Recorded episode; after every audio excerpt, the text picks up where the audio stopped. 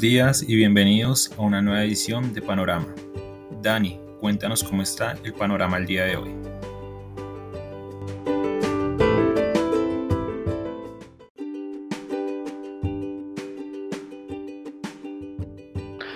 Muy buenos días a los seguidores del podcast Panorama de Global Securities hoy 22 de octubre. Tenemos un panorama indeciso, un comportamiento ya un poco más moderado. Ayer lo teníamos también, pero la temporada de resultados en los Estados Unidos volvió a motivar una leve ganancia del índice y por eso cerró en un nuevo máximo histórico.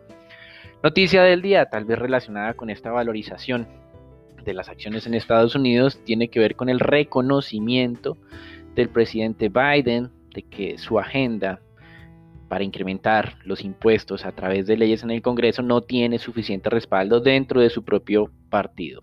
Y esto implicaría que no podría incrementar los impuestos a las compañías y pues en momentos que estamos en la temporada de resultados de utilidades pues es un bálsamo para los inversionistas adicional, con lo cual pues digamos se podría entender ganancias adicionales en las próximas jornadas. Con respecto al Standard Poor's, ayer comenzaba descendiendo 0.2%, finalizó ganando 0.3%, 4.550 unidades del Standard Poor's 500, nuevo máximo histórico. Y hoy tenemos em, a los futuros con relativa calma. También tenemos una buena dinámica en el mercado europeo. Desde el punto de vista de los resultados, se aceleró ayer nuevamente la sorpresa en utilidad. Se había bajado algo por debajo del 12%, otra vez estamos al 13%. La de ingresos no cambió mucho, pasó del 2,08 al 2,06, es decir, sigue en el 2% desde el punto de vista de resultados, una publicación de una compañía que no está dentro del Standard Poor's 500, Snapchat, sí, Em, está impactando compañías que hacen parte de este índice. Con respecto a qué le pasó a Snapchat, pues bueno, estas medidas de protección de la información de los clientes, de los usuarios de los teléfonos iPhone, eh, pues afectó aparentemente la generación de ingresos de publicidad, de que, es la principal fuente de ingresos de esta compañía. También pues tenemos otros efectos en Facebook por la misma razón, sin haber publicado resultados, los inversionistas pues están haciendo tomas de utilidades o algunas ventas en el premercado. 3.5% estaba cayendo Facebook hace algunos minutos en el premercado, Pinterest 2.5%, Twitter 2%, Google 1.6%. Y esto pues nos está marcando una diferencia entre el Nasdaq y en el Standard Poor's de arranque el día de hoy. Los futuros del Nasdaq, que tiene una componente más alto en tecnología, y eso que el Standard Poor's ya va en el 25% en este frente. El Nasdaq cae 0,16% en los futuros, mientras que el Standard Poor's sube 0.1%. Como mencionamos, Europa también se ha venido valorizando. Eh, la temporada de resultados a la cual se le hace seguimiento a través de Bloomberg, de este índice Stock 600 europeos, son más o menos un poco menos de 440 compañías a las cuales le hace seguimiento Bloomberg de esas 600, de esas 400 40 compañías, más o menos 98 o 100 compañías ya han publicado resultados. ¿Qué ha pasado hasta el momento? También sorpresas en ingresos, no tanto como en Estados Unidos, 1,5% más de ingresos frente a lo calculado de las compañías que ya han publicado resultados. Y en utilidades, el 7.6% en sorpresas. Esto ha hecho que el stock 600 se valorice a lo largo de las últimas jornadas, igual que el Standard Poor's 500. Hoy lo está haciendo 0,7% más al alza. Y desde este punto de vista estamos a menos de 1%, más exactamente el 0,6% de marcar un nuevo máximo en este índice Stock 600. En divisas, el dólar no ha hecho mayor cosa frente a otras monedas reservas, pero en América Latina sí hemos tenido debilitamiento de las monedas, principalmente en Brasil, donde el equipo económico... Eh, de la administración, cuatro miembros de ese equipo renunciaron porque creen que el tema fiscal está excedido y que el ministro eh, Pablo Guedes no tiene suficiente poder para convencer al presidente Bolsonaro de ser un poco más austero. Esto ha debilitado fuertemente al real del día de ayer, cerca del 1.1%. Hoy extiende el debilitamiento 0.6%, pero el resto de la región hoy está un poco más tranquilo. Peso mexicano se fortalece el 0.3% y el chileno el 0.1%. En materias primas, Hemos tenido mucha volatilidad en las últimas tres jornadas para el Brent, un rango de negociación de 2 dólares más o menos entre el mínimo y el máximo. De todas maneras, hoy abrimos nuevamente por encima de los 85 dólares el barril. Desde el punto de vista de noticias, bueno, eh, tenemos unas positivas para el mercado, como la preocupación que se transmite a través de Bloomberg de... Mm, unos inventarios en Cushing, que es donde en teoría se forman los precios del WTI muy bajos. Ha venido descendiendo, están en 31 millones de barriles y dicen que próximamente puede caer a 20 millones de barriles, que sería un nivel crítico. La última vez que estuvo en este eh, punto de 20 millones, o que podría estar, obviamente no lo ha hecho aún, pero para allá va aparentemente, el precio del petróleo, en el caso del WTI, era superior a los 100 dólares.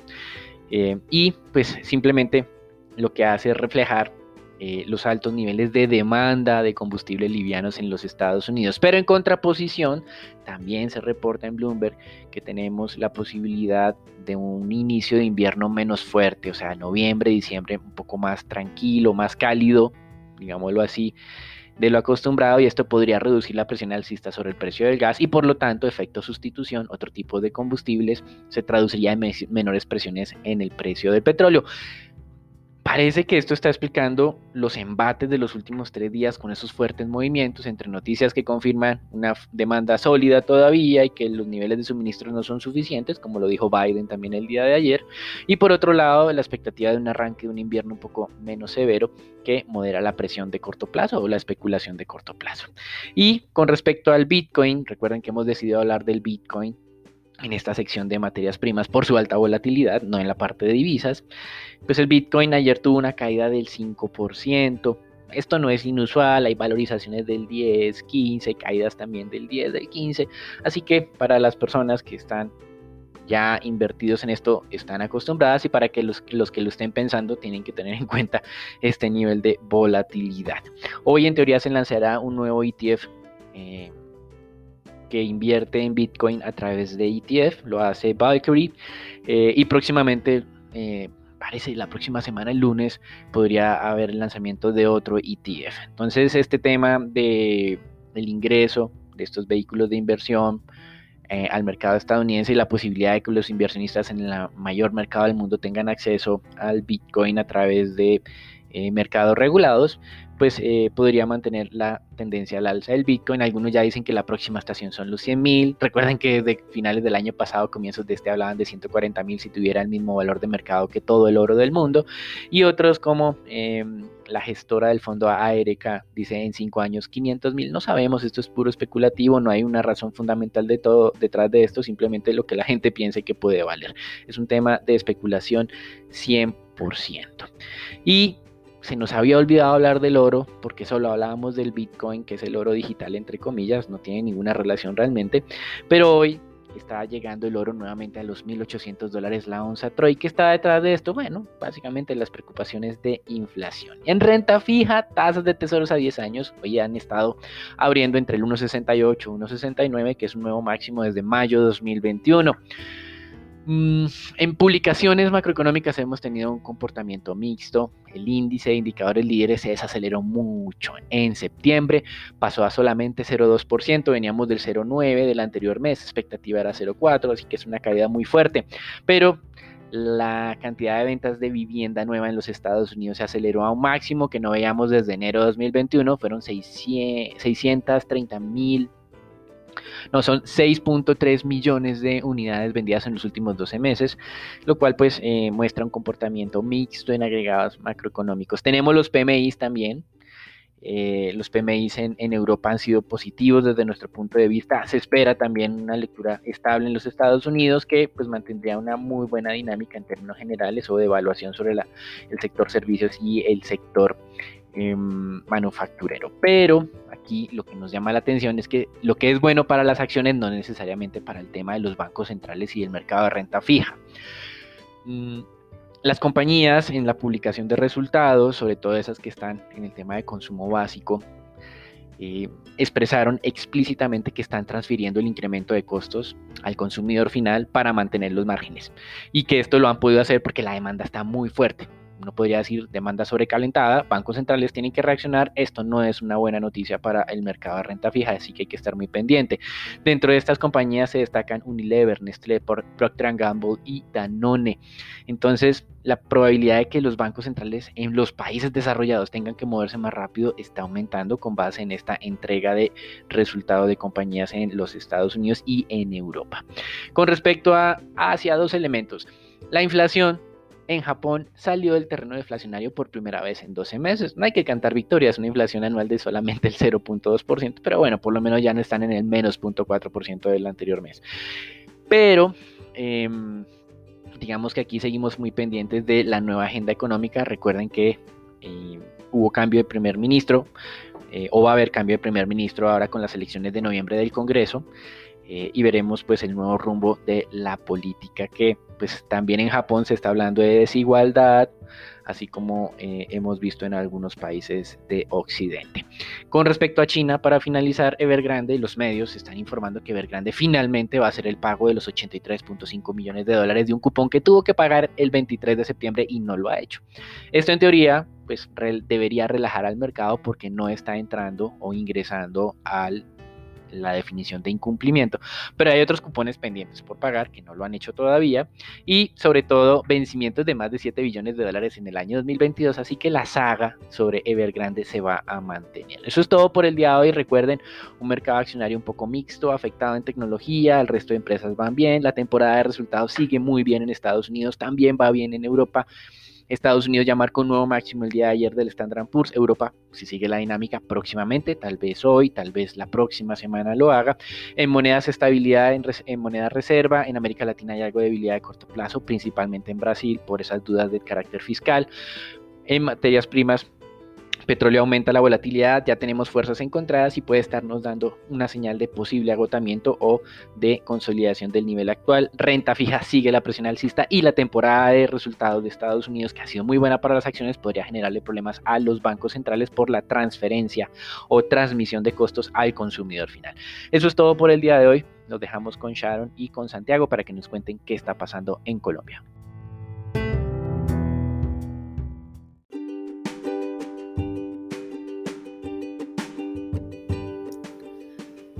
Gracias Dani, ¿cómo están? Vamos a hablar de las noticias de Colombia.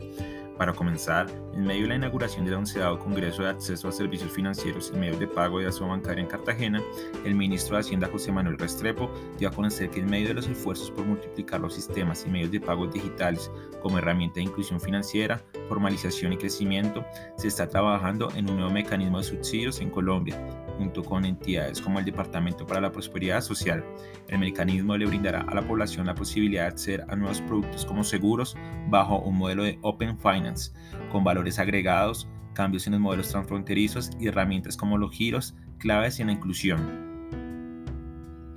Por otra parte, el día de ayer, se desarrolló dio a conocer que le dio su pronóstico de crecimiento del PIB de 2021 de Colombia del 7,2% que había previsto anteriormente a 9,5%. De acuerdo con la entidad, esta elevación en el pronóstico de crecimiento se debe principalmente a que los datos más recientes del indicador de seguimiento a la economía ITSE reflejan un buen desempeño de la actividad productiva nacional específicamente al comparar el ITSE de julio y agosto de 2021 con enero de 2020 que había sido el mes con mayor nivel de actividad en la historia del indicador se tienen incrementos del 2,1% y 0,2% respectivamente, dijo la entidad. Para terminar, de acuerdo a la encuesta mensual de expectativas económicas correspondientes a agosto de 2021 realizada por el Banco de la República de Colombia, se observa una mejora en las proyecciones de ventas de los empresarios nacionales. Esto debido a que al preguntarle a los empresarios por las expectativas de ventas en los próximos 12 meses, el 72,8% dijo que son mayores. Este dato representa un aumento frente al 69,5% que se observó en la encuesta de julio de 2021 así como también representa el valor más alto registrado por la medición en lo corrido de este año. Por otra parte, en los resultados de la encuesta también se observa que cuando se preguntó por el volumen de ventas registrados en los últimos 12 meses, la encuesta encontró que el 50,9% de los empresarios registró mayores ventas. Este dato también representa una mejoría en comparación al 50,4% que se reportó en el mes de julio. Finalmente, el número de empresarios que manifestó menores ventas en el, último año pasó del 26,1% en julio al 25,3% durante el mes de agosto. Bueno, Santiago, cuéntanos cómo está el panorama al día de hoy de renta variable.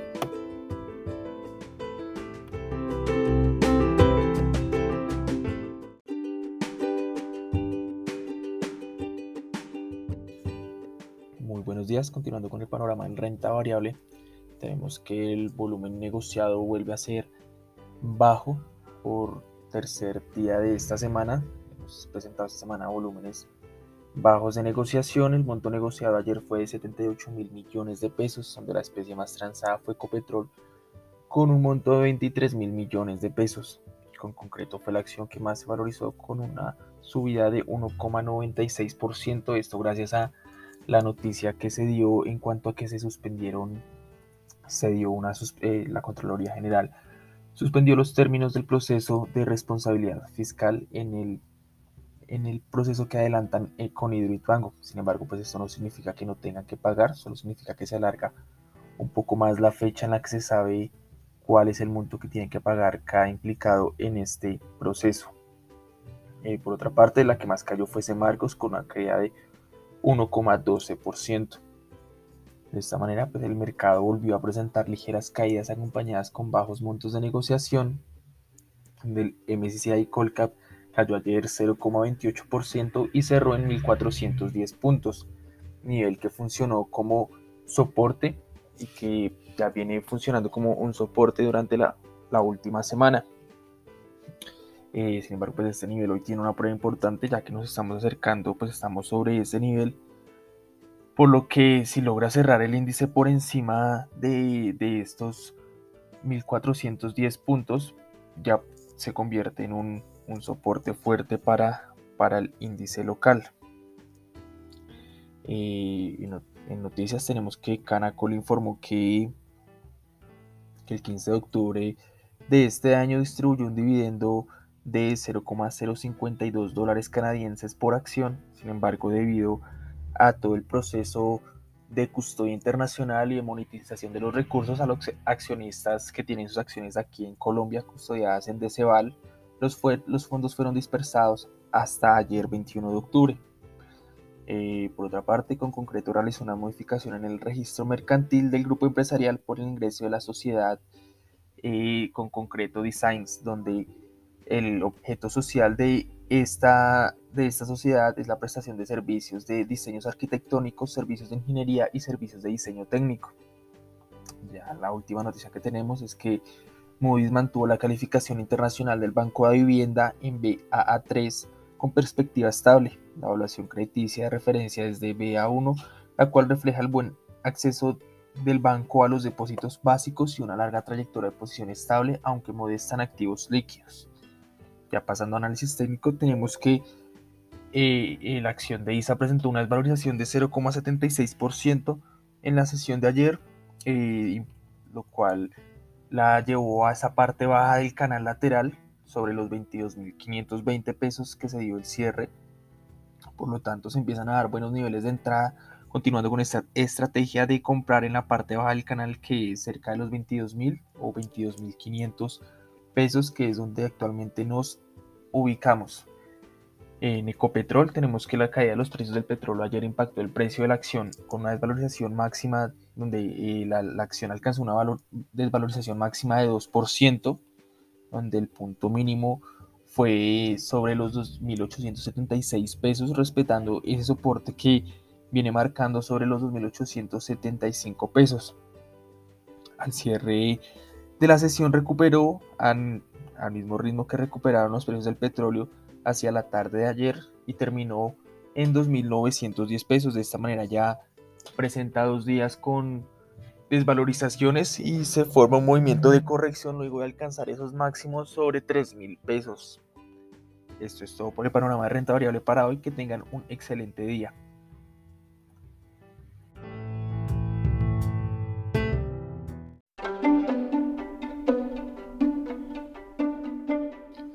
Muchas gracias Santiago. Hablando entonces ahora acerca del peso colombiano, un movimiento significativo que tuvo la divisa el día de ayer al romper esa resistencia que tenía sobre los 3.770 pesos y cerrar en 3.781 pesos por dólar. Se operaron cerca de 1.123 millones de dólares y principalmente esto responde a un entorno internacional de menor apetito por riesgo ya para el día de hoy con un crudo que está avanzando y un índice dólar que está retrocediendo. Esperamos entonces a la apertura algo de presiones bajistas en la divisa con resistencia sobre los 3.800 y 3.820 pesos y soportes en 3.770 y 3.738 pesos por dólar entrando a lo que fue el movimiento del el mercado de deuda.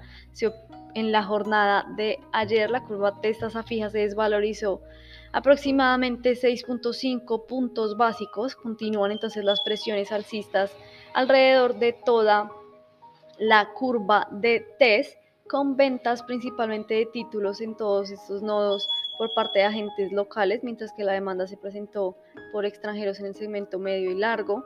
Ya por su lado, la curva T-SUBERE tuvo valorizaciones de un básico y medio aproximadamente, siendo entonces eh, unas eh, reestructuraciones de los portafolios de los inversionistas que incluyen entonces ahora estos títulos indexados a la inflación. El Ministerio de Hacienda y de Crédito Público confirmó que para el próximo 27 de octubre realizará la segunda subasta de test verdes 2031 por 650 mil millones de pesos, con la que busca entonces completar eh, esa emisión anunciada en el plan financiero de 2 billones para estos títulos de esta clase por el lado de la corporativa se mantienen los bajos volúmenes, pero a pesar de estos han venido aumentando a medida que avanza la semana. Se negociaron 312 mil millones de pesos, donde el más del 60% de las operaciones se concentró en títulos tasa fija con vencimientos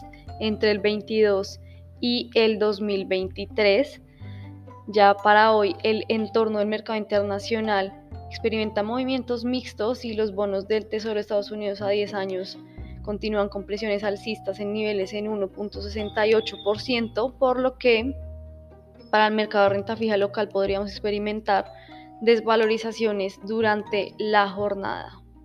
Eso fue todo por nuestro panorama del día de hoy. Gracias por acompañarnos y los esperamos en una nueva ocasión.